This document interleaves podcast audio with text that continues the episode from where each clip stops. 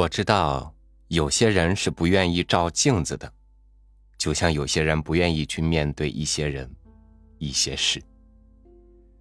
今天和您分享卡蒂勒·孟戴斯的文章《镜子》。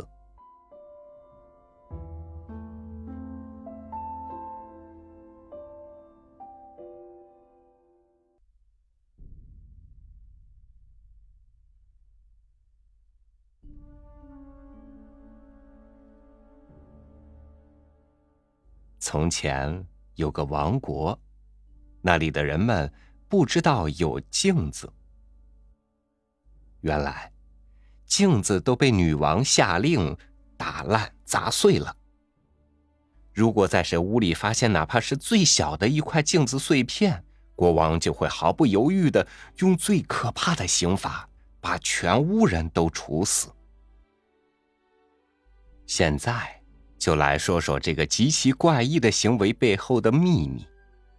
这位女王长得奇丑无比，她不希望有能看到自己形象的风险，而且她知道自己很丑，但是她知道其他女人至少同样不能看到她们自己的美貌，这也不失为一种安慰。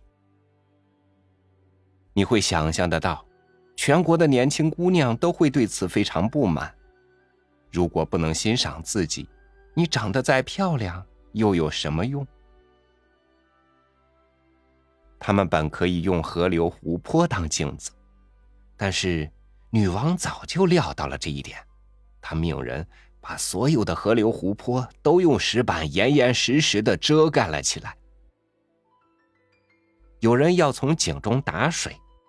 而井水太深，不可能看清水面，而且人们只能使用浅盆来盛水，不能用水桶，因为桶里的水可能会照见人影。这真是件令人郁闷的事情，尤其是对那些漂亮的妩媚的女人来说，而这个国家的妩媚女人一点儿也不比别国的稀少。女王的臣民因缺少镜子而遭受的苦恼，并不亚于她看到镜子的苦恼。女王对此很是满意，她毫无怜悯之心。然而，在城郊，住着一个年轻姑娘，名叫雅辛塔。她比别人的情况要稍好一些，这多亏了她的心上人瓦朗坦。因为如果有人认为你漂亮，又不错过任何称赞你的机会，那这个人差不多就相当于一面镜子了。跟我说实话，他经常会说：“我的眼睛是什么颜色？就像带着露水的勿忘我草。”我的皮肤并不算很黑吧？你要知道，你的额头比初雪还白，你的脸颊就像红玫瑰。那我的嘴唇呢？樱桃与之相比会显得苍白。我的牙齿呢？请你说一说。米粒也比不上它们白。可是。我的耳朵该让我很难为情吧？是的，假如你对漂亮的卷发下那两只小巧的粉色贝壳也感到难为情的话，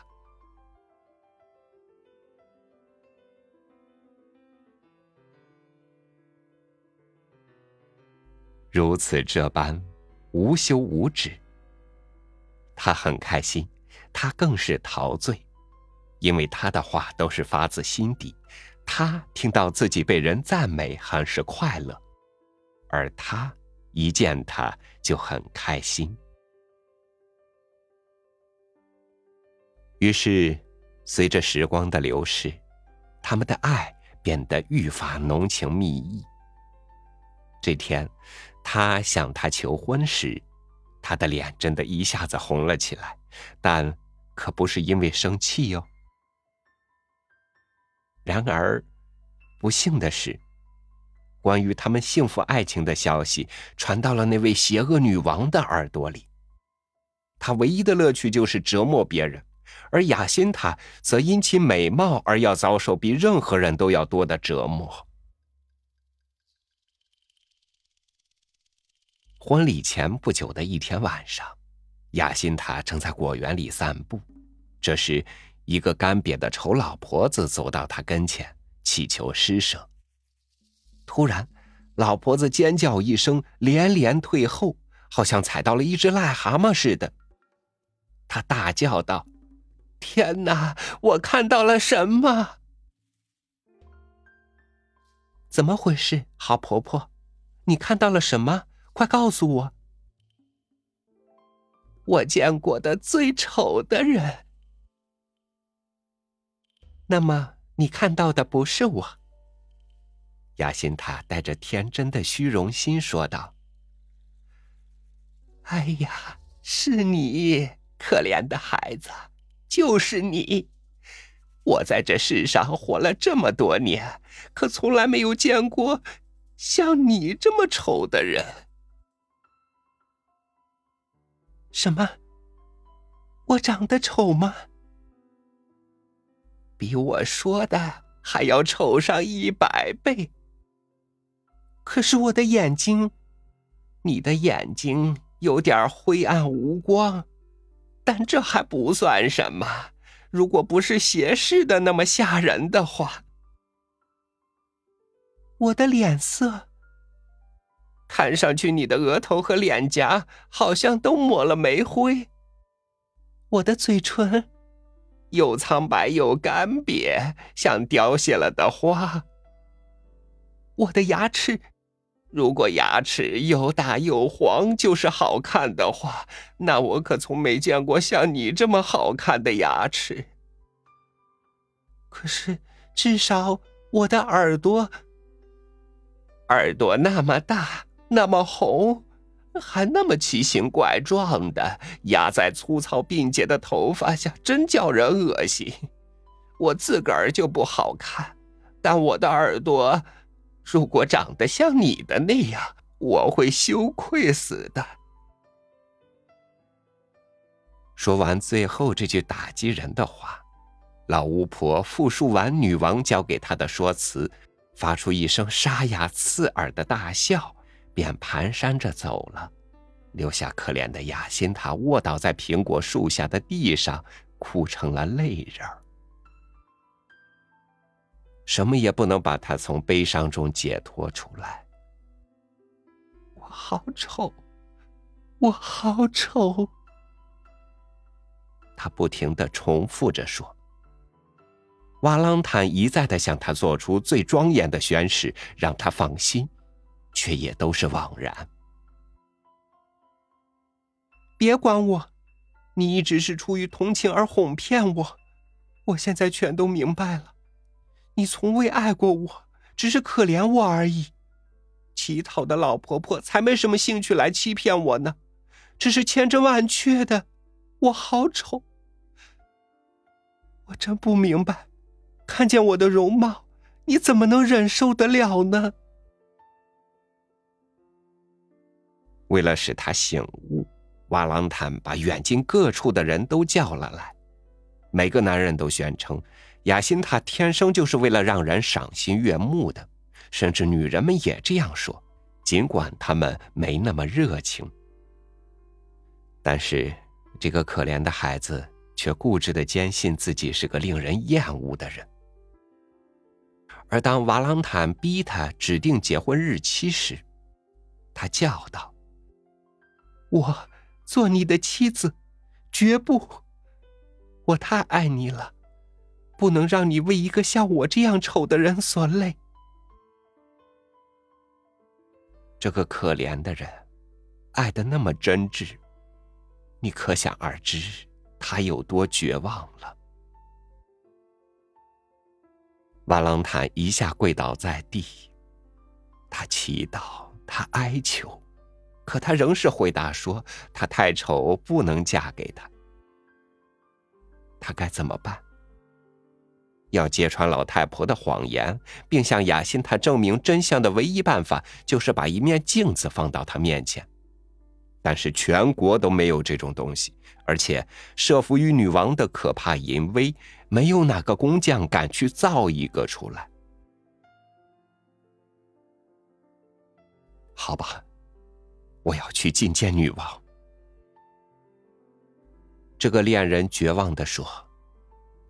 我们的女王虽然严厉，但是她对雅辛塔的眼泪和美貌不会无动于衷的。她会撤销这个给我们带来麻烦的残酷法令，哪怕只是撤销几个小时也好。他好不容易总算说服了这个年轻姑娘，让她把她带到王宫去。雅辛塔不喜欢露面，并且问镜子能有什么用。只会让他对自己的不幸更加伤心。但是看到瓦朗坦流泪，他心软了，于是同意去一趟，好让他开心。这到底是怎么回事？邪恶的女王说道：“这些人是谁？他们想要干什么？”陛下。站在您面前的是人世间最不幸的恋人，你认为那就是来我这儿烦扰我的充足理由吗？求陛下可怜我吧！你们的恋爱之事，与我何干？如果陛下准许镜子，女王豁地站了起来，气得浑身发抖。谁敢对我提起镜子？他咬牙切齿的说道：“陛下息怒，我求你，请屈尊听我说。你眼前的这个年轻姑娘，如此青春漂亮，却害了奇怪的幻想症。她以为自己很丑。哎呀！”女王邪恶的露齿一笑，说道。他没错，我从来都没见过比他更丑的人。雅辛塔听到这些残忍的话，觉得自己羞愧的要死，不可能再有所怀疑了，自己一定很丑。他双眼一闭，跌倒在王座的台阶上，昏死过去。可是。瓦朗坦的反应却非常不同，他高声呼喊：“陛下如此撒谎，一定是疯了！”他来不及多说，就被卫兵们抓住。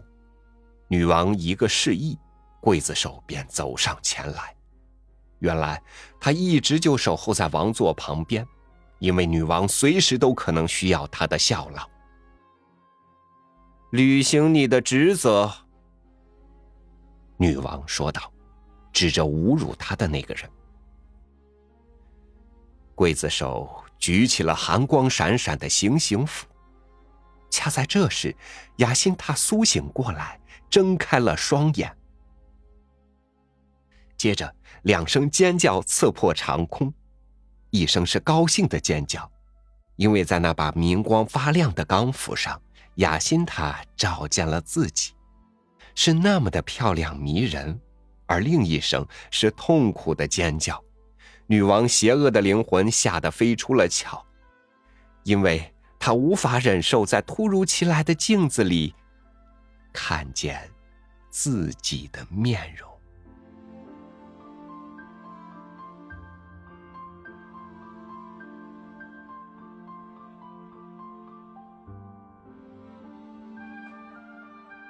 这世界有什么是可以深藏不露，可以最终躲得过镜子呢？